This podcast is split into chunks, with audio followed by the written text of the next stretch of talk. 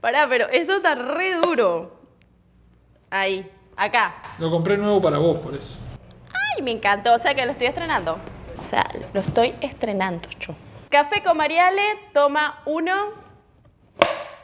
Para que se me olvidó lo que iba a decir, en serio. A ver, era algo de café. Es muy interesante lo de los cafés, ¿eh? El café es la bebida que se obtiene de los granos tostados y molidos de la planta del café, cafeto. No te gusta mi introducción, ¿no? Es media embole. Pa, tengo otra, para. Está, tengo acá. El árbol de café nace en el norte de Etiopía, antes llamado Abisinia. ¿No te gustó tampoco? Ay, Seba, pero a mí me gusta. Me gusta que la gente se ponga en contexto, que aprenda, que, se, que sea, no sé, algo así culto, ¿viste? ¿Y si te lo rapeo? Esta es la historia, pongan atención, de cómo el café un día nació.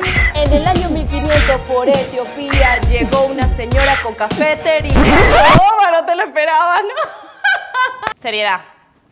Seriedad, gente, que esto es serio. Un café con Mariale toma 25. La instancia de café con una persona es un momento muy especial.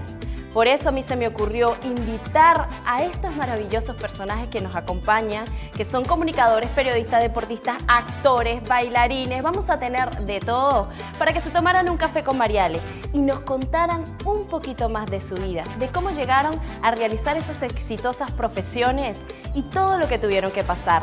Así que los invito a que se conecten y iba bien. Y este programa se graba desde Pop Tiendas de Café, un lugar maravilloso que nos abre sus puertas todos los sábados para que nosotros podamos charlar con esos increíbles invitados. Ya está, es eso. No, pero ¿cómo que ya está? No. Pero fueron dos segundos de presentación. O sea, tú me vas a poner una presentación de dos segundos. ¿Cuánto querés que dure? Ay, yo no sé, por lo menos que después que yo hable del café salga como mi, mi logo así bien animado. Producción, yo quiero producción. ¿Sabes que Nahuara se va? Ya me aburrí, no quiero nada contigo.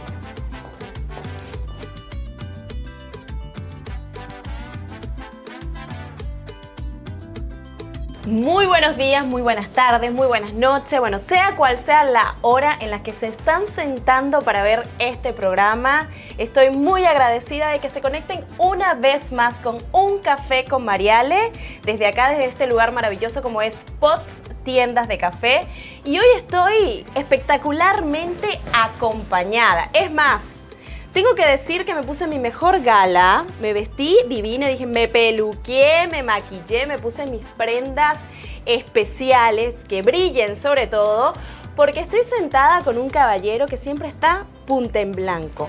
Espectacular, divino. Este señor es nada más y nada menos que comunicador, es actor, es humorista, fue acomodador de cine, es enfermero de pediatría, es profesor de solfeo titulado, vamos a, resaltarlo de titulado, hizo carnaval. A ver, Pela, me, me, me, agarra todo el programa tu currículo. básicamente un gran ladrón, ¿no? Un gran ladrón, un gran ladrón. Este, Por eso te defines como un rostro de piedra preparado. Exactamente, esa es la definición que tengo. ¿Cómo andas, Mariale? Me feliz de tenerte acá. Primero este lindo lugar y acompañado por vos, estoy más agrandado que no sé. Pero divino, bueno, gracias por la invitación. No, al este, contrario. ya te digo, te lo dije antes, pero me gusta que la gente también lo sepa, no hablo de mi vida privada. Los romances y eso lo podemos dejar para otro momento. o sea, que no vamos a hablar de Mónica. No. me involucran con, con, con, gente después. Este, lo de Angelina Jolie era mentira. No, no, ves, ves, ves, es lo que iba a pasar. Yo, yo te invité fue por lo de Angelina Jolie. No, ves, ves, es lo que va a pasar. En fin, en fin. Me ha pasado con, con contigo, con, Cristina Morán. con este, Cristina, mi amor. En fin. Bueno, no, bienvenido, de verdad es un placer tenerte acá, porque además un profesional con un recorrido tan grande como el tuyo, para mí lo que es me un honor. Y lo que te queda. Eso es lo más importante. Totalmente. Eh, hay que disfrutar el camino este, y, siempre tener objetivos. Eso es lo más importante. Como tiene que ser. Arrancaste muy chiquito, coqueteando con el arte, bailando la firmeza. Sí, señorita. Eh, y mm, no sé si había cumplido cinco, sí, cinco años. Este, había un lugar que se llamaba La Granja Dominga, allá por Piedra Blanca, donde yo nací, este, que era perfecto, era donde se realizaban todas las fiestas de fin de año de los colegios de la zona, este, del barrio y de una, una zona populosa. Eh, a ver, época que no había redes, ¿no? Obviamente. Y, y Se mandaban cartas todavía. Cartas, sí, ¿Cómo? Hasta las novias mandaban cartas. Claro. Tengo cajas de cartas. Opa. casa. Sí, cómo no, sí, ¿eh? Este, algunas he quemado porque me partieron el corazón. Escucha, entonces a las 4 o 5 años hice la firmeza. Este, con eh, mi querida amiga y primera novia, Mónica. Ay, mi amor. Sí. No voy a decir el apellido, porque no sea cosa que todavía aparezca alguien a reclamarme. Mónica, y un querido amigo, mira, que nunca más lo vi, estamos hablando de cin- este, cuando yo tenía 5 años, William se llamaba, era mi mejor amigo de aquel momento. Este, eh, me acuerdo claramente. Y bailé la firmeza, ¿por qué la firmeza? La firmeza, el gato, el pericón, eran ese tipo de danzas tradicionales, son ese tipo de danzas tradicionales que se bailan habitualmente muchas veces en fiestas de fin de año, muchas veces. Es tradicional de acá, de Uruguay. Sí, en realidad no sé si hoy por hoy todas las escuelas lo bailan, pero en algún momento, Pericón Nacional como danza típica nuestra, el gato, la firmeza, este, quizás la firmeza sea la menos conocida, pero son esas cosas que te quedan, esos mojones que te quedan marcados. ¿no? Y ahí ya sabías, o bueno, de ahí arrancaste con decir, bueno, me voy a dedicar a las artes. ¿Y sabes qué? Mira, yo era el que... Fue algo que siempre estuvo en ti. Siempre, siempre. Porque este, yo era el que este, pasaba enfrente a decir la- los dictados, era el que cuando había en la clase alguien que, que leía algo era yo. Este, en tercer año de escuela, eh, María Isabel, la maestra, este, en tercer año de escuela, este, la- tuve todo el año haciendo penado. Estuve penado, penado por la maestra, haciendo planillas en el cuaderno que decía, no debo conversar en clase, no debo conversar en clase, no debo con-". Porque así me, eso era la pena, ¿no? Claro, claro. ¿Ah? Sí, te No. hacían. En Venezuela dice hacer caligrafía. Exacto. Te ponían a hacer caligrafía. de hacer. Ahí va. ¿Ah? No debo conversar en clase, así que te puedo decir imaginar. Siempre fui verborraje, bocosa, demo, este, y siempre me gustó la, la comunicación, sin duda alguna que es así. Pero ¿y nunca pensaste arrancar a estudiar comunicación directamente? Lo- o, ver. porque ¿cómo llegas a la enfermería? ¿Cómo llegas al ver, mundo de la salud? entendámonos que cuando este, yo estudié enfermería, estudié así, auxiliar contable, este, y, y estudié locución profesional y estudié teatro, este, no había licenciatura en ciencia de la comunicación como es mi hija ahora. Claro. licenciada en comunicación. No, no había. Quizás, si hubiera tenido la posibilidad, lo hubiera hecho en su momento.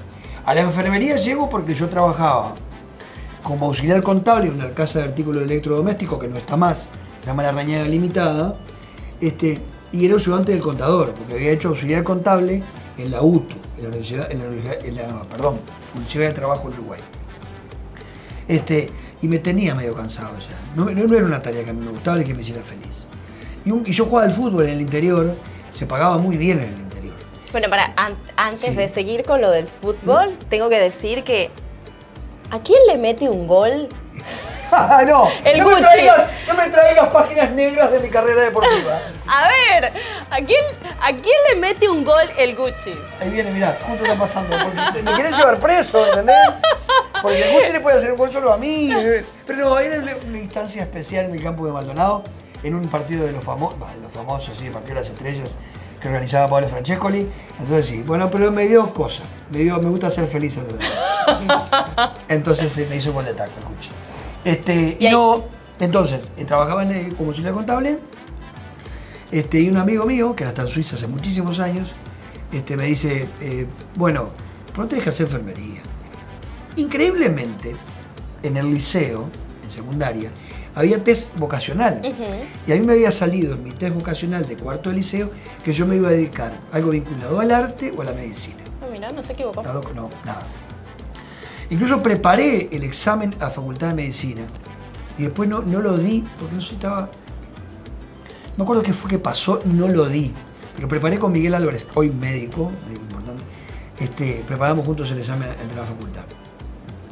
Este, bueno, dejé el trabajo de auxiliar contable, me fui, estaba jugando al fútbol afuera, ganaba bien. Este, y bueno, me anoté en la escuela de enfermería, en la católica de enfermería, y hice dos años, casi dos años son de enfermería, de auxiliar de enfermería, y, y ahí entré, y ahí seguí, ya en- entré, mira, me recibí en, en un mayo, y en junio, julio yo estaba trabajando. ¿Dónde arrancaste a trabajar como No, enfermero? en realidad tuve un mes y pico trabajando en el CASMU y enseguida me llamaron de Casa Galicia. Que es donde estás ahora. Sí, y ¿Hace no- cuánto que estás en Casa Galicia? 32, sí, algo así. Y en salud pública trabajé 10 años también. Lo que pasa, yo te, te engancho los temas porque son van en el tiempo. Trabajé 10 años en salud pública, que tuve que dejar porque teníamos las grabaciones del Show del Mediodía, el programa que yo tuve la suerte de integrar en Canal 12 hace mucho, mucho tiempo, eh, y me congeniaban, faltaba mucho, se me complicaba. Tomé la decisión de dejar salud pública después de 10 años para, para darle un poco más tiempo a la televisión en ese momento. Pero ¿y cuándo empiezas a entrar al mundo de las artes? ¿En qué momento dices, bueno, cuál fue tu primer contacto con el mundo de las artes? Y mirá, yo hice carnaval, este, ahí se podría decir, ¿no?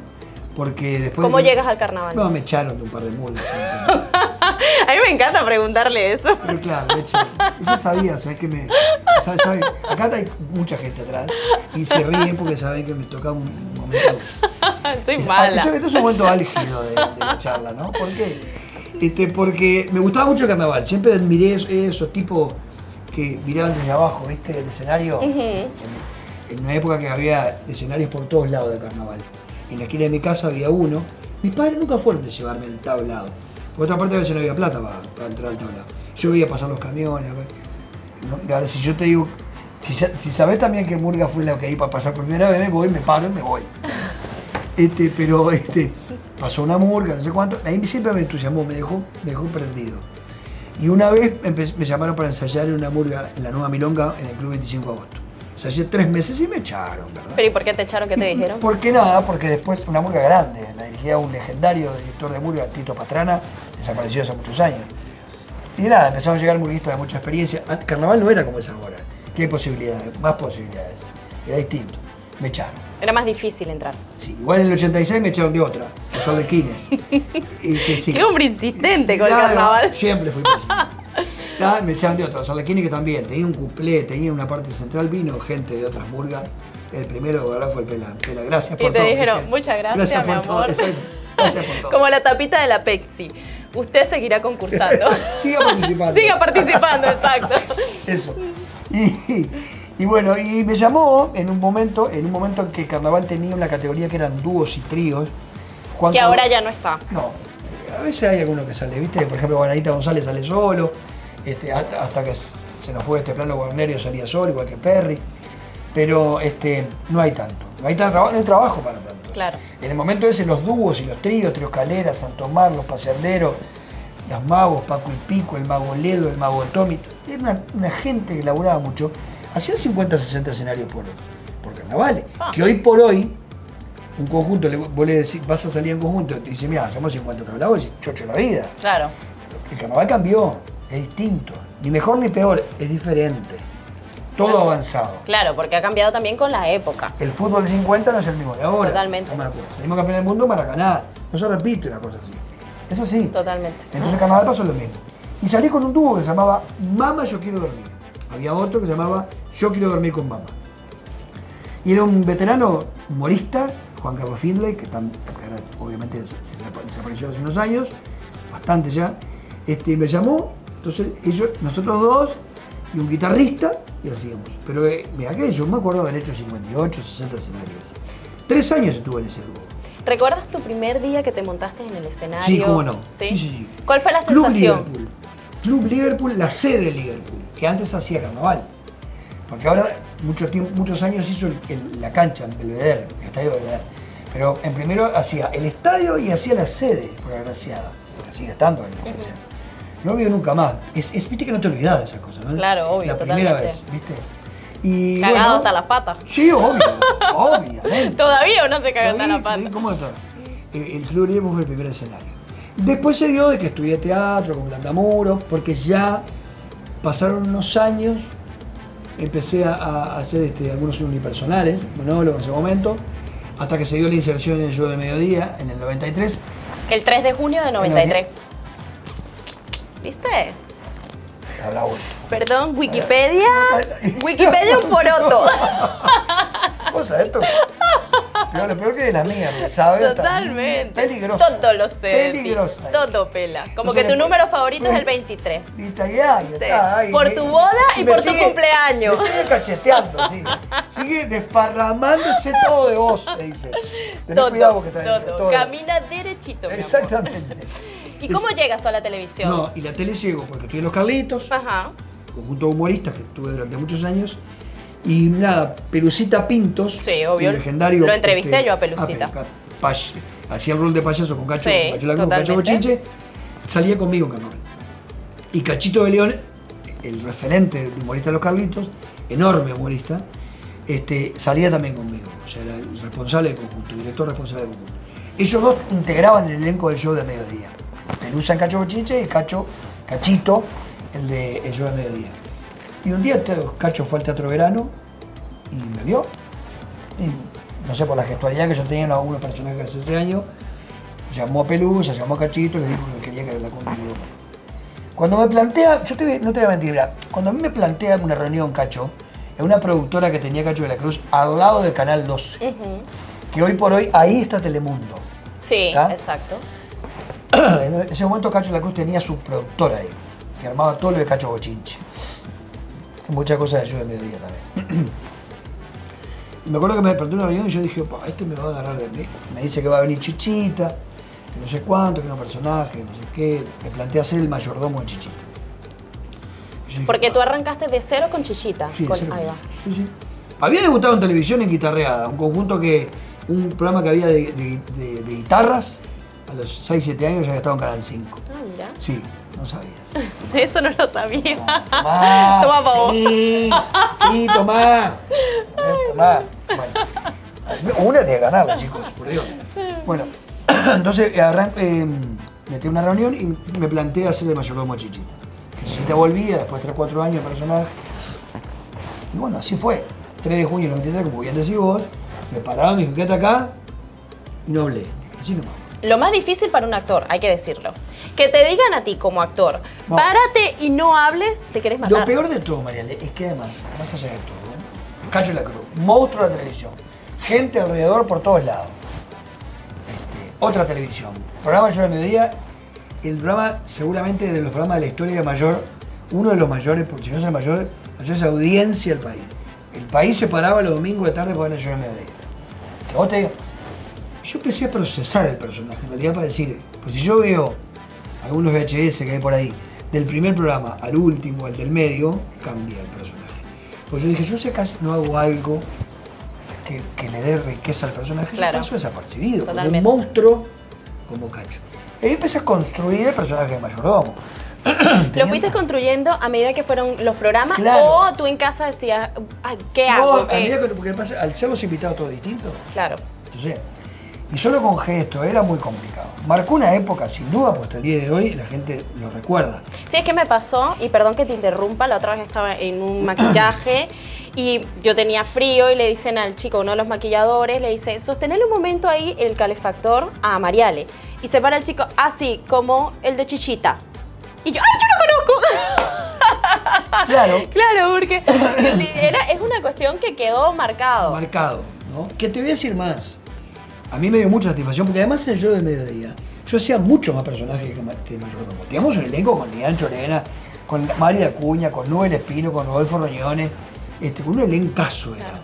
Hacíamos muchos sketches, Las Puertas, que hoy no hay en la televisión un programa de humor. De humor. No, no hay. Hacíamos muchos, el videoclub, el famoso videoclub. Incluso con algunos personajes que hoy por hoy no podrían estar. ¿Por qué? ¿no?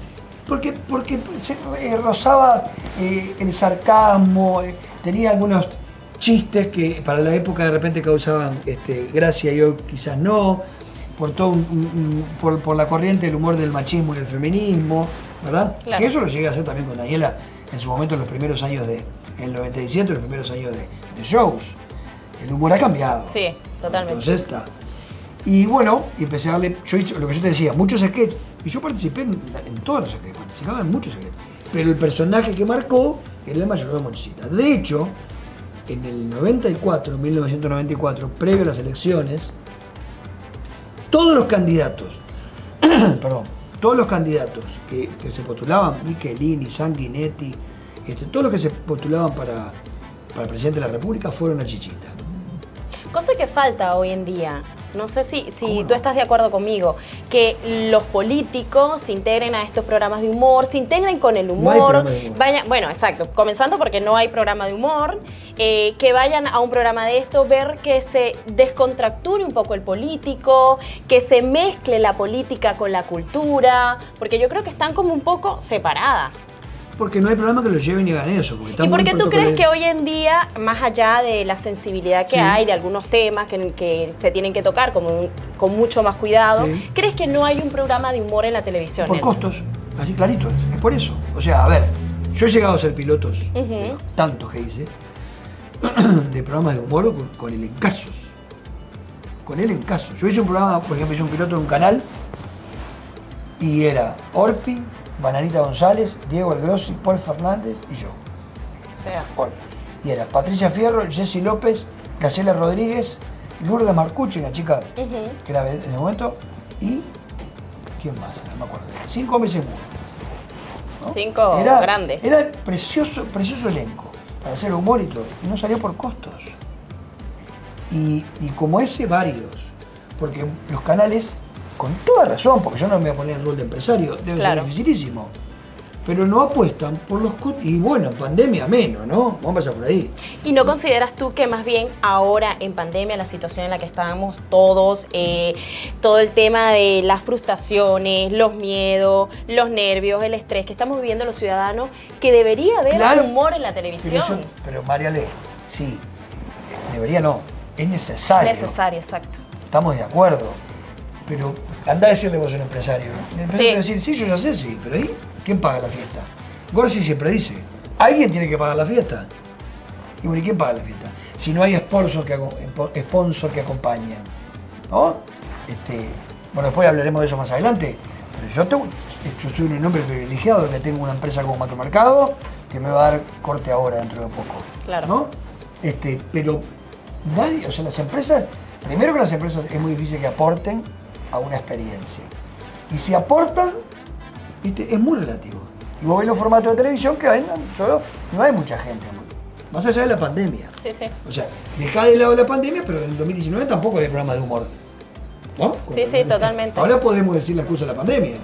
Digo, pero yo repito, y es importante, no me meto en la piel del empresario. Eh, eh, la televisión es un gran negocio.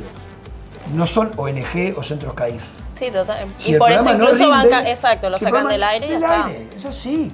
Si el programa no está vendido, y de repente hay programas que están vendidos, y a vos no te gustan, y a mí tampoco, Claro. pero si están bien vendidos, es así, por la televisión es eso, ¿no? Más allá de darle lo que quiere la gente, hasta cierto punto, porque después es todo un gran negocio, y está bien, no es acá solo, ¿eh? Claro, sí, es sí, en todo el mundo. En todo el mundo, totalmente. ¿Y después qué ocurrió con la carrera profesional de Nelson? Y después, después del show del mediodía, eso fue en el año, hasta el año 2003, 10 años fueron el show, donde hicimos cosas increíbles en producción nacional, ¿no? ¿Qué momento recuerdas de, de todos esos programas, de todos esos 10 años, que tú digas, el mejor momento fue este? No sé si el mejor. O el momento que tú, que tú dices, me Claro. quedó marcado Sí. ese momento en mi hay vida. varios, hay varios. Uno, este, el show de mediodía tenía una dinámica de prueba solidaria, que no se inventaron ahora, hace muchos años. Show de mediodía sacaba móviles y hacíamos cosas en el interior del país para pruebas solidarias para determinados lugares. Cacho de la Cruz, Daniela Marote y Laura Martínez en el estudio y de repente Rodolfo Roñoli, saludo al cielo, este, y, yo, en ese momento, hacíamos los exteriores, sobre todo Rodolfo. Yo tuve la oportunidad de participar en 8 o 9 de esas, donde yo qué sé, se hizo, se- agarrados de la mano, se rodeó sobre el DLG, se hizo una carrera de tractores en, en Tarariras, eh, en la Rambla de Montevideo, desde las colleras hasta no sé cuántos, se pudieron todos taxis, todos pruebas solidarias. Claro.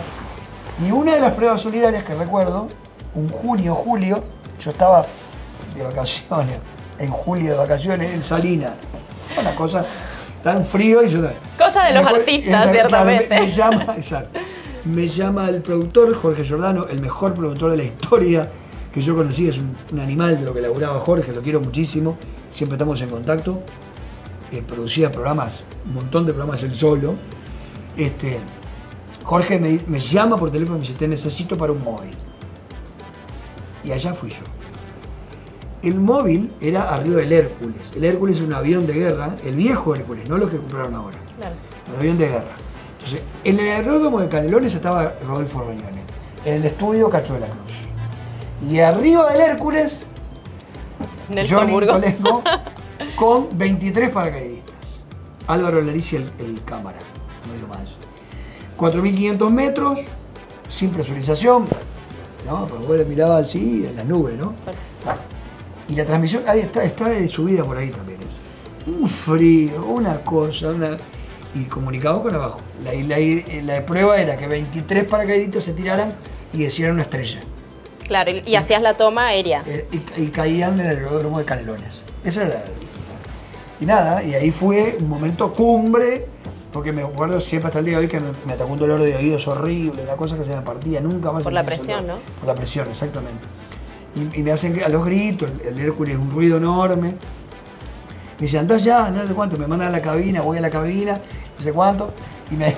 Y agarré y le digo, no puedo más, ¿no? yo con gorro de lana, auriculares, año 96, 97. No había nacido, yo no sé. Bueno, vos no. Era.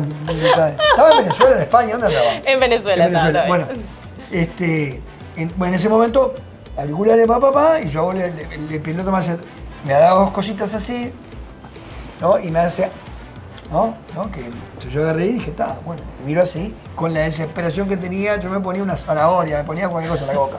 Entonces agarré y me puse en la boca. Y yo vi que mordía y, y me decía, ¡No, boludo! ¡Para los oídos! ¡Te ¡Para metiste los tapones de los- ¡Tapones para los... Y yo, yo masticaba, ¡No, boludo! Me dice. A los gritos el tipo con el, el avión. Ay, no, Hasta el día de hoy me acuerdo. Quedó para la anécdota, porque es una, esas cosas que decís, ¿qué tal?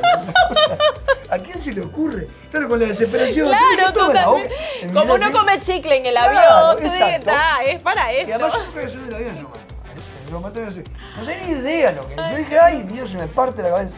Bueno, podemos anexar eso a tu currículum, come Claro. tapones. Después me acuerdo en, en Chichita, una vez, Julián Güell de invitado, que hasta el día de hoy tenemos contacto, Julián, este, que estuvo pasando la feo, ahora se recuperó. Este, me acuerdo claramente de venir y apoyar una, una copa así y partirla, ¿viste? En pleno programa. En pleno programa. Con una carpeta, cacho, que sí, me, me sé cuánto. Cosas que pasan. en- de esas cosas pasan mucho. Pero hay un montón de anécdotas para hacer un libro. ¿Y cómo subes al escenario para hacer teatro de texto? Porque ya, ya habías hecho carnaval, Sí. habías pasado por la tele. Yo hice, estudié teatro con Hugo Landamuro. Ujú. Este, no oficialmente, pero tengo un muy lindo recuerdo de la prueba de fin de año en el Teatro del Crandon. Hice algo que nunca más hice que... que El colegio. Exacto, hay un show tour, exacto. Hay un teatro precioso. Recuerdo que la, la prueba final, que estaba Hugo Bardallo, un crack de la comedia, este, jurado. Este, el día de hoy cada vez me ve Hugo, este, siempre se acuerda de esa prueba final mía, que hice Los Pocillos, una obra tremenda, ¿De quién es la de los pocillos? ¿Recuerdas? Y, y me acuerdo claramente que este, hacía de ciego yo. Y yo este, me acuerdo claramente de la experiencia de- en la escena de hacer de ciego, que era un drama además. Este, es una muy, muy lindo recuerdo que tengo de, de una experiencia teatral. Y después arranca toda la movida con D'Angelo en su momento, haciendo este, acróbatas, una obra que, que hacíamos con D'Angelo y Luisito Carballo, con dirección de Landamuro. Este, ahí arrancó más o menos la este, yo, nunca fui un tipo de hacer tres horas por, por año, ¿viste? Hay actores que son. Yo tengo amigos como el Diego Franco, que bueno conocés, el Ale, el Ale Martínez hace 14 horas. Pues son divos, ellos son divos. ¿Entendés? De Mi la amor. Leito, no eres lo mejor que en mundo. Son divos. o sea, Ale es un divo. ¿Entendés? Y Leo ni hablemos. Este, Excelente compañero, Claro, este, pero yo, viste, yo he hecho uno cuando me convoco, siempre he hecho comedia. Este, entonces digo, ¿No este, has hecho drama nunca? no, ese, ese- lo que, yo por eso te, te resalté lo de los pocillos, porque me quedó marcado eso. Este, pero después siempre hice comedia, ¿entendés? siempre hice comedia, hice bajo la pollera, hice este, en De su- en Franklin su momento- Rodríguez. de Franklin, sí, eso, que- que- con terribles compañeras, ¿no? con Lucila Rada, Fernando Canto, María Vázquez, este, Lalita Martinelli. Este, hice Sinvergüenza, con ahí todos medio desnudos, eso, ¿no? Ah, Todos vamos desnudos arriba del escenario. Una cosa muy loca, ¿no? Bueno, dijeron que el mejor cuerpo era el tuyo. Chicos, por favor, Eso fue lo que me ¿no? llegó a mí. rompí el oído al micrófono en este momento. A ver si- y dice, no, me preparé, ¿no? Me dice alguna lifting, alguna cosa. No, se levantaba Lo que pasa es que el elenco, el elenco era Christian Font, Leo Pachi. ¿Viste? ¿Qué te reís? ¿Por qué? Porque no confías con Leo Pachela que tiene un físico exuberante. Con Cristian. Tenía Gaspar Alvarez, nada más. Después Gaspar, Pablito Robles este, y, y yo. Entonces digo, era un elenco. Era fácil. Era fácil ser el. el- Ay, perdón, no, Perdón, no. chicos, chicos, miren lo que dijo Mariale. Está, está desacreditando. No, no, mentira, Con la dirección de Marcelino Dufo y la producción del de gran Diego Sorondo. Entonces, este, ta, después este, hicimos una boda feliz con Rosito González, con Fabricio Bueno, Peraza. hablando de ese tema, tengo algo para ti que te mandaron. Uy, cuentas. No, no, por suerte no. Diego te dice cómo te quiere la gente. ¿no? Acá me quiere matar Seba porque odia que tenga el teléfono acá, pero bueno. Esto, esto es necesario. Necesito que escuches esto. Esto va en, dentro de una anécdota teatral, ah, que después quiero que, que la cuentes bien. Tengo y bueno, un varias. mensaje divino que te A ver, mandaron. ¿Quién me la mandó? Hola querido, acá está la Rosita González, si no me reconoce la voz, hace mucho que no nos vemos, pero sí nos escribimos, nunca falta ese mensaje y esa llamada. Hace poco fue tu cumple, Happy Birthday to you, te lo dije por privado, pero es lindo también decirlo públicamente, eh, para que vean que nos queremos. bueno, eh, tuve la suerte, la dicha de laburar contigo dos Dos. horas de teatro, Sí. en Sinvergüenzas y en una boda feliz. Y siempre en estas instancias te preguntan alguna anécdota, algún momento, de felicidad varios. Pero voy a pedir que cuente la anécdota cuando, cuando Lu en una boda feliz este, se descompuso justo en la última escena. Y cómo fue tu manejo para poder zafar de esa situación. Este, que era muy gracioso, que fue muy gracioso. No por el estado obviamente de la compañera, sino por cómo teníamos que resolver esa, esa historia. Por suerte, bueno, que, que Luz se puso bien enseguida y que pudimos redondear la función. Te mando un abrazo gigante, Pela, te adoro, te quiero mucho. Ah, qué crack. El Rosito es un crack. El Rosito es maravilloso. El Rosito lo conozco de hace muchos años. Fue el, el compañero 15 de mi hija, ¿no? El Rosito salió en carnaval el último año con mi hija. Este, entonces, Claro, digo, imagínate, viene de esa casa de, de eh, bananita. Claro, además, yo trabajé también con el padre, con Maranita. Este, y bueno, esa escena que hice él en la boda feliz, este, De Luz, vamos a aclarar Luciana que González, Luciana González. Luciana González, exacto. mi esposa. Exactamente. O sea, mi, mi esposa no, era una se llama Antemi, no sé. Los ojos más lindos de la televisión. Divina, Lu, divina. Elsa era el personaje. Elsa era el personaje. Este, había un momento, una escena en el final, como bien dice Gastón ahí, el ruso, este, que yo la giraba a Elsa así y simulaba un gran beso, ¿no? La otra vez y simulaba un gran beso. Entonces, no sé cuánto, venía la escena, diálogo, texto de acá, de allá, de acá, y de repente yo hacía así. Y yo vi la primera vez que le hice, yo vi que cuando, le- entré a Javier que estaba muy blanca, ¿viste? Estaba pálida, estaba pálida, me siento mal en un momento, ¿no? En plena escena, yo no sé qué, le digo, bola, seguí, y arrancamos. Y de repente cuando voy a hacer así, veo que palmó. Ay, Dije, ¿qué pasó acá? no sé qué, no sé qué, no sé cuánto, papá, para la papa, la papa, la papa, y la reagupa y me la llevé. Y salí de atrás de pata, salí del escenario. Obviamente no entendía nada. claro, obvio. No sé qué. Yo la tiré, se la dejé a Paola, me acuerdo, nuestra asistente. Se la dejé a Paola y dije, siente mal, ahí, no sé qué, no sé cuánto. A la- no, así, imagínate la, la acción que Sí, te sí. cuento en 10 segundos. En 10 ¿no? segundos, sí. Ah, la dejé, ¿no? Vomitó del otro Ay, lado. pobre. Al toque vomitó del otro lado. todo. Yo entro acá y yo lo resolví de la manera que debía resolver. Al ello no entender, no, no. Ya está, me la llevé a esa, ¿eh? Me la llevé porque nos inventé un texto que nunca en la vida tuvo y no sé qué, y di el pie para que siguieran. Ahí se dieron cuenta que algo pasaba, siguieron de largo y terminamos la función con los aplausos de siempre. Tanto es así que cuando terminó la función, no, no creo que haya sido un error, que algunos nos decían no tienen que haber dicho nada, aclaramos que había pasado. Claro. Y mucha gente después me dijo, si ustedes no dicen nada, No nos enteramos. no nos enteramos. Pero a mí me parecía de orden, porque si venía alguien, yo pensé, no, y, y ya la vio, viene, pero, yo no vi eso. Claro, totalmente. Sí, sí. ¿no?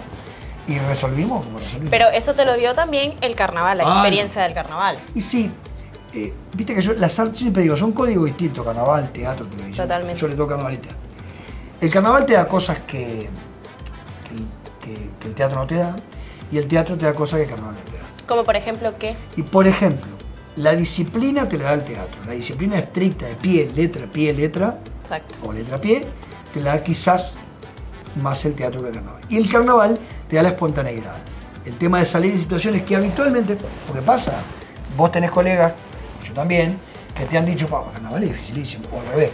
Sí, totalmente. Que una anécdota cortita, Alita Menéndez, que la adoramos, ¿no? Divina. A Alita, me acuerdo que sal- saliendo de una revista, un día me dice, ¿vos es que yo me llamó la atención que estaba con, con, con la revista que ella salía y de repente escuchaba atrás del escenario, pleno teatro verano, plena competencia, 5.000 personas. ¿sí? Che, vamos arriba, ¿eh? Vamos que apurar, ¿eh? Vamos, vamos que no llegamos. Yo decía, ¿cómo que hay que apurar? Dice que decía Alita.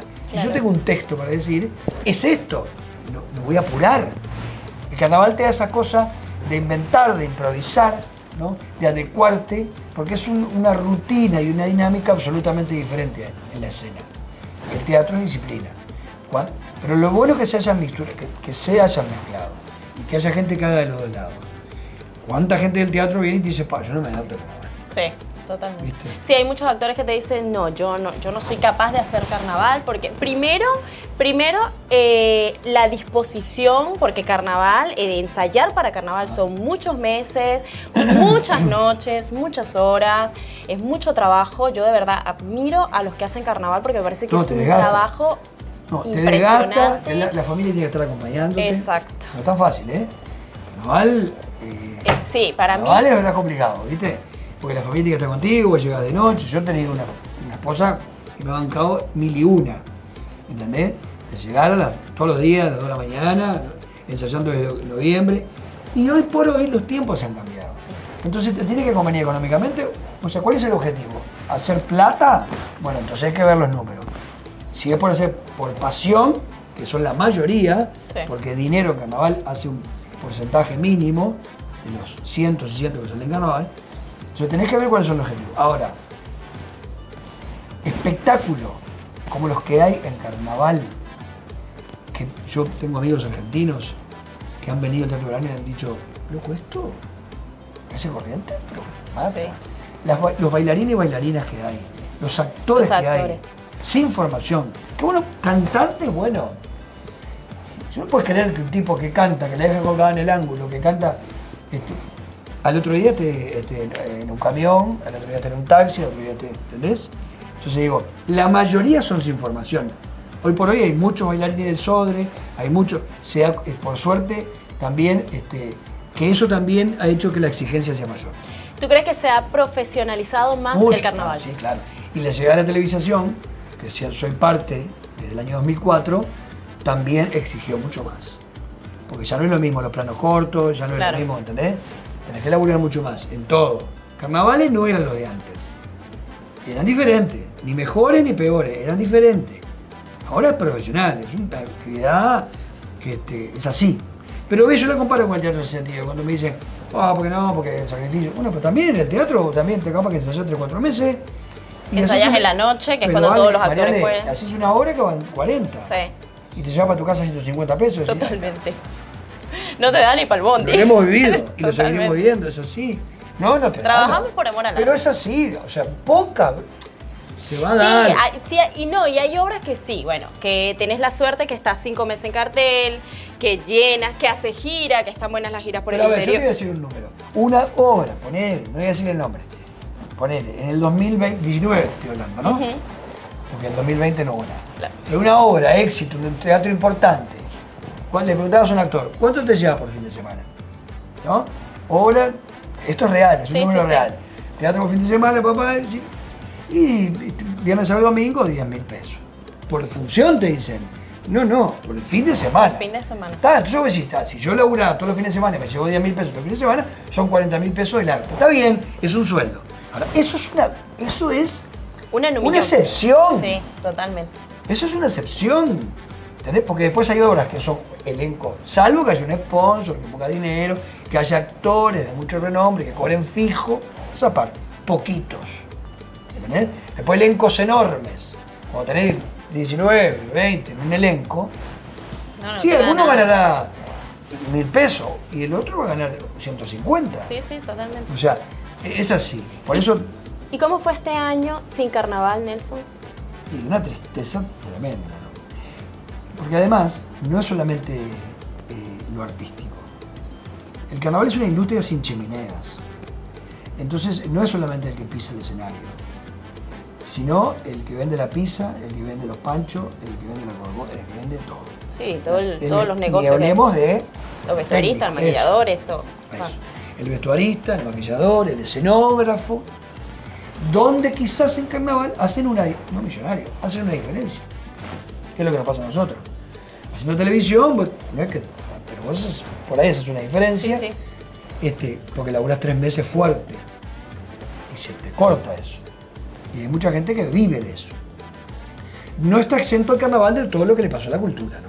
Eso es lo que te iba a decir. ¿Consideras que las medidas del gobierno en cuanto al cierre de los espectáculos públicos o el no apoyo que hubo hacia la cultura eh, fueron adecuadas? ¿Cómo ves tú eso, Nelson? Cuando uno es parte es muy difícil opinar. Entiendo que no, quería, no querría estar en, la- en los zapatos de, de las autoridades del gobierno. Obvio. Primera cosa. Sí creo que en algún momento se dejó media tirada, se no te digo ningunear, pero se puso en un tercer plano la cultura. ¿Entendés? Se habilitaban cosas y, y los teatros no. Que después habilites un 30%, 35%, y a vos no te convenga, porque abrir una sala de 100 personas para que vayan 35, ¿No te da? no te da, eso es aparte Claro. pero que le quite posibilidades de laburar a la gente. Por, por algo tantos actores y todo hicieron emprendimientos de vender eh, eh, muffin, de, ¿no? de perfume. Yo me llegaban, haciendo el mateando, me llegaron, ¿entendés? Sí, sí. Solicitudes de decir, ¿me da una mano? Mirá que estoy haciendo hierro. Sí, sí, totalmente. Por ejemplo, me acuerdo, hierro trabajado con mi mujer. Y otro, muffin. Por eso me acuerdo, son cosas reales las que te digo. Pero entonces digo, sí, si en algún momento se dejó, se dejó tirada la cultura. Estoy seguro de eso. Este, quizás no, lo, no, no sé si no lo valoraban, pero quiero decir que, mirá que hay mucha gente y muchos músicos salados que quedaron sin nada. ¿Y consideras que la cultura acá en Uruguay siempre está en un tercer plano? Ah, yo soy un tercero, pero muchas veces un segundo, ¿viste? Sí. Sí, este, y hay una movida enorme, ¿entendés? Ojalá este, se tomen, ahora que se abrieron las puertas, que más o menos, que el Solís se empezó a abrir, que bueno, que también, este, yo entiendo que no, hay, que no se le puede dar plata a todo el mundo, pero hay que buscar las formas, por algo estás gobernando, hay que buscar las formas. Y otra cosa, que es importante, ya que me la te voy a decir, para mí no me gusta cuando la cultura se mezcla con la política que la cultura de izquierda, que la cultura de, de derecha, que a mí eso me molesta, pero me pega en el. me molesta mucho, ¿entendés? Sí, porque yo considero que en la cultura eh, no, de- o sea, no debería, no se debería de dividir por ideales políticos, ¿Qué? porque somos uno. Que hay ideología política y hay Sí. de repente la mayoría, por ejemplo, de- sí. Pero, pero, pero, si que vos se elegís- divida por esa va, ideología, ahí es donde está que el vos problema. saque- haga diferencia por eso, no. Sí, se sabe que vos vas a un espectáculo, por ejemplo, de carnaval, y las murgas, esencia de la murga criticar, sea el gobierno que sea. Después te gustará una murga más que otra y dirás, pero a estos no los criticaban tanto y a estos hoy sí. Eso es aparte, es un Claro. espectáculo artístico. Está. Pero la esencia es criticar. Bancá. Está, Bancá. exacto. Sí. Yo he visto ministros, presidentes sentados, en el- hablando de carnaval, ¿no? Este, en el primera fila del Teatro Verano bancando como unos señores, Sí, sin sí. ningún tipo de problema. Totalmente. Eso es esencia de murga. Ahora, el teatro pasa lo mismo. ¿Entendés? O sea, el teatro es, es, es darle un espacio a la gente. Porque también está, nosotros que hacemos comedia, también está bueno eso, de confraternizar con la gente, de que esa hora y media la gente se olvide de las cosas y hacerlos reír, o hacerlos pensar, o hacerlos llorar, o hacerlos sufrir con un hecho artístico. Sí, claro. Es, es el objetivo Es que el tenemos objetivo. nosotros. No, somos grandes mentirosos arriba de la escena. Sí, totalmente. ¿Ah? Nos transformamos en grandes mentirosos para que pase una hora y media de ficción. No, y que además eh, nosotros, por ejemplo, los artistas, si estamos buscando una lucha, un respeto, eh, que se nos valore más, que se nos respete más y que, por ejemplo, seamos tomados más en cuenta, yo creo que si hay una división estamos errados. Tiene que haber eh, que trabajemos todos juntos en esa lucha. Pero si estamos en esa lucha peleando entre nosotros, no llegamos a ningún lado. Exactamente. Yo estoy muy de acuerdo. Nelson, y ahora hablando de que muchos artistas se reinventaron, tú también te reinventaste, Sí. porque arrancaste con lo que es el programa que haces por Instagram, eh, Mateando con Nelson, que tuve la oportunidad de estar dos veces, vamos a aclarar, Me encanta porque estuve dos veces. Mateando con Nelson. ¿Cómo nace Mateando con Nelson? Y nace, nace 13 de marzo fue cuando se cayó el país. Viernes 13 de marzo. Eh, se empezaron a dar, este, no sabíamos qué iba a pasar, la gente se encerrada, papá. Había mucha gente que hacía vivos, muchos compañeros de carnaval, Rosito, uno de ellos, este, Danilo Más, un montón de gente que daba, hacía vivos, Gucci, no sé quién, cantante, el Fata, no sé qué. Y un día yo me da por hacer un vivo solo, vivo ahí, y me empezó a llegar gente diciendo, hace algo, hace algo, hace algo. Y le hace algo, me acuerdo que Ana Laura Meuriza me dice, ¿por qué no haces, papá? Hacerlo, pero de noche no puedo hacerlo porque no voy a competir yo. ¿No? Este, no me sigue tanta gente como sigue a esta bestia. No, pero hacerlo otro horario. Hacerlo a las 6 antes que lleguen las noticias malas. Porque a las 7 era un caos Claro. informativo, ¿no? Sí, sí, sí. Este, y me mantuve a 6 y empecé mateando con Nelson. Primero invitaba al chino Recoba. Llamé al chino y le dije, bueno, chino, mira, pasa esto. Sí, dale, vamos adelante. Y empecé. Y empecé, y empecé a tomar contactos, yo a escribir por Insta, a los que no conocía, contactos en Buenos Aires que tenían ese sentido, la Paul, Fabián Vena, todos los que laburaban con Tinelli, amigos. Empecé a laburar, algunos de acá, intentando no, que eso fue, una, fue clave, no vincularme con gente de carnaval. Pero no porque no quisiera, sino porque había, estaban todos en la misma de noche. Claro, exacto. Entonces, había terminado carnaval, el rusito había, la había roto. ¿Para qué le voy a tener un vivo yo? Si lo vieron de noche de vuelta. Claro. Que después lo tuve. Pero a lo primero, yo intenté buscar figuras fuera de carnaval. Fuera de carnaval. Deportistas, artistas, hombre de la ciencia, la cultura. Y así fue que hasta la mateada número 100, este, lo hice todos los días, lunes a domingo, con una cosa que. La producción que porque te come la cabeza, ¿no? Claro. ¿ah? Sí, sí. dejé de aflojar. A la materia número 100, que hice un gran festejo con premios, porque me empezó a ayudar gente, me empezó, empezaron a aparecer sponsors, este, macromercado en la línea, obviamente, este, apareció así, y empecé a hacerlo lunes a viernes después de la materia número 100, hasta- y lo hice hasta el 29 de diciembre. Sí, 29 de diciembre. Descansé enero y ya me escribía gente, che, ¿cuándo empezás de vuelta? Che, ¿cuándo empezás de vuelta? Y voy a empezar. Claro. El 1 de febrero arranqué.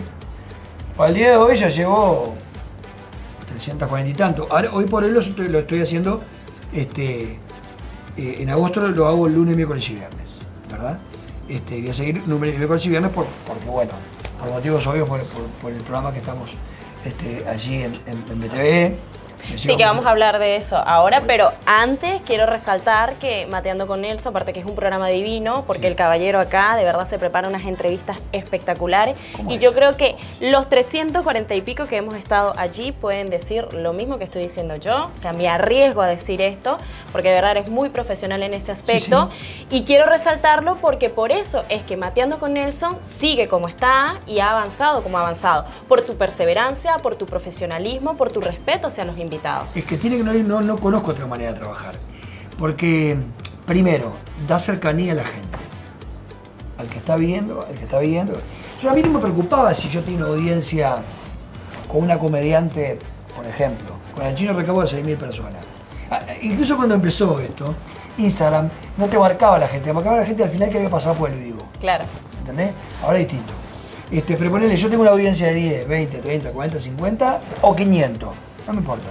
Yo mantengo eso, porque hoy por hoy, hasta hace un tiempo no se podía, todas las entrevistas de Instagram, todos los mateando de entrevistas quedan en mi Instagram TV. Entonces vos entras a mi a Nelson Burgos 23, a mi Instagram y están ahí cientos de ellas. Claro. ¿entendés? Las primeras creo que perdí como 50. ¿Y por qué las perdiste? Y las perdí porque antes Instagram te lo guardaba. Este, Por un tiempo determinado.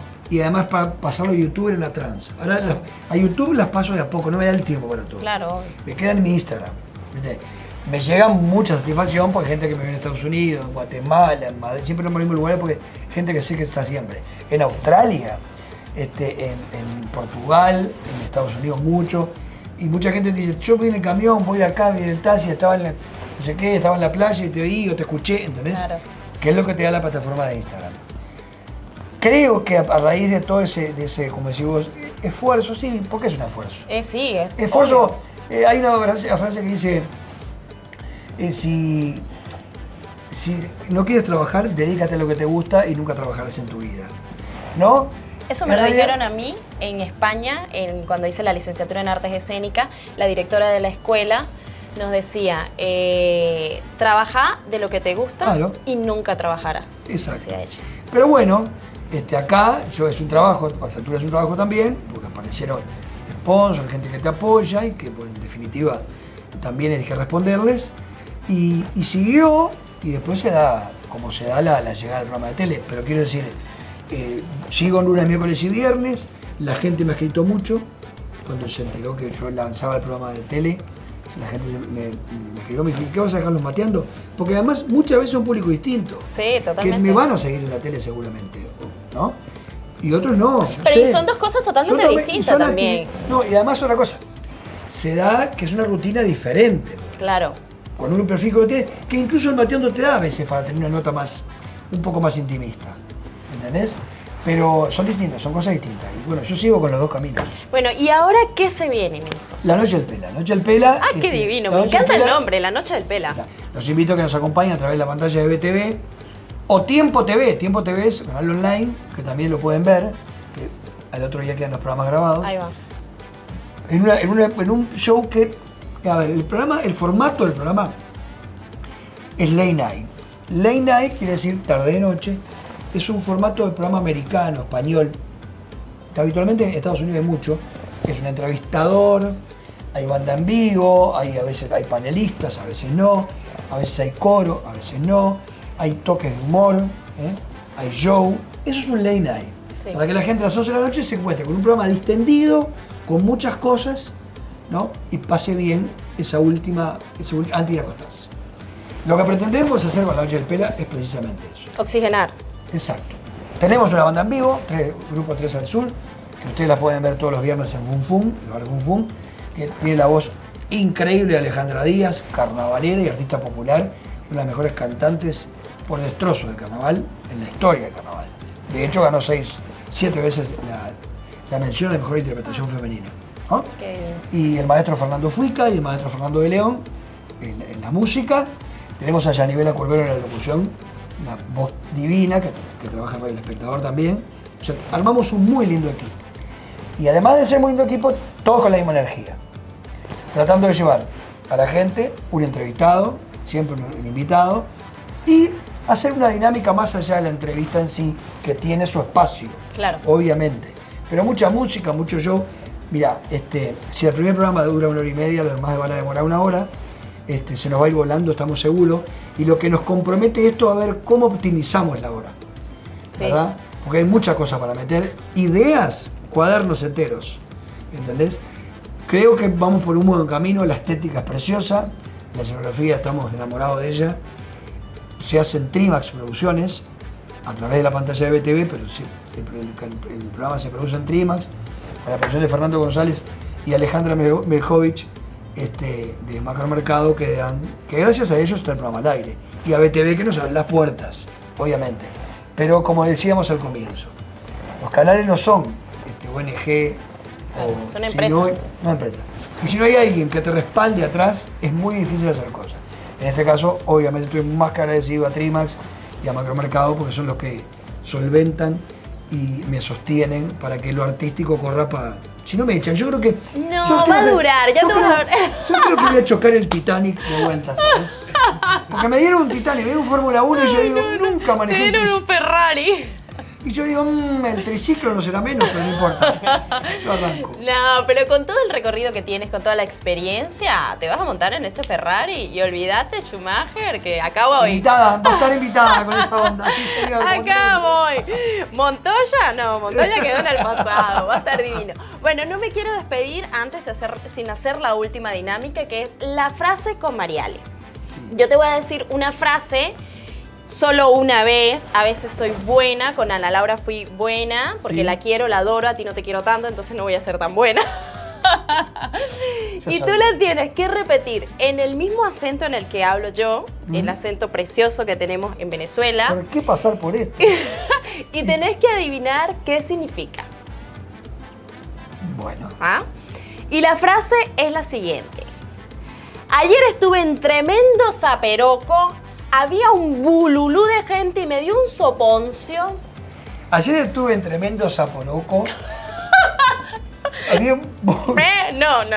Repetimos. No, ayer estuve en tremendo zape- zaporoco. Había un bulubún de gente. Me dio tremendo. Tremendo que me dio. No me acuerdo. Porque puse- ¿Qué es un zaporoco? No, es zaperoco. Zaperoco, ¿qué es? Eh, una fiesta.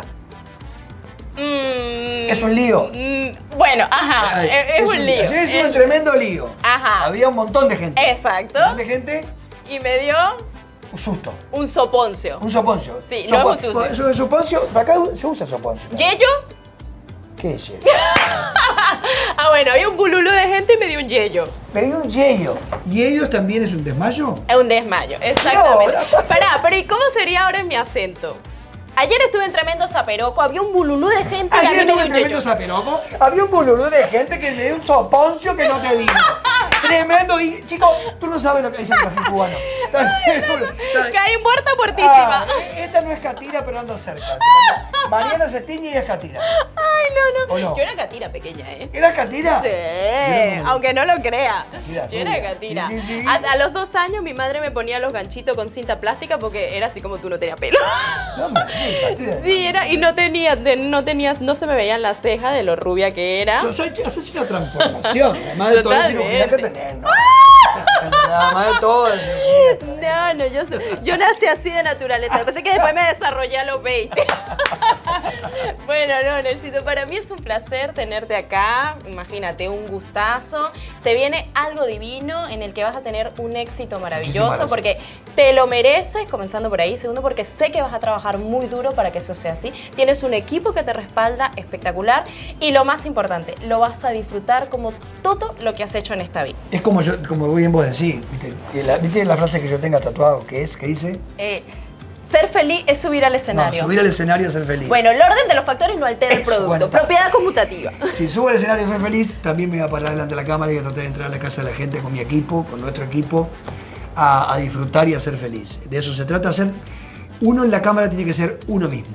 Totalmente. Y si yo soy este, como soy, le erraré muchas veces, pero me voy a divertir y la gente en casa seguramente va, va- va a hacer lo mismo que yo.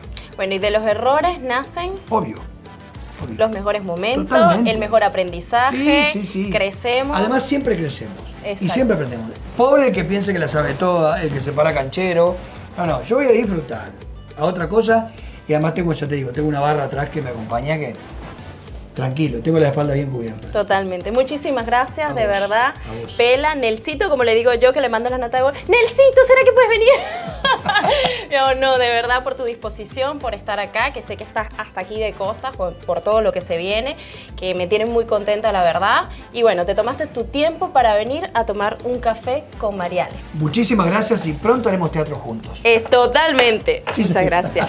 Y muchísimas gracias a todos ustedes que se conectaron, que se sentaron para ver esta maravillosa entrevista donde cada invitado nos regala experiencia, nos regala momentos y también nos regalan aprendizaje. Gracias por estar una vez más en un café con Mariale, acá en este lugar maravilloso que es Pots Tiendas de Café. Nos vemos.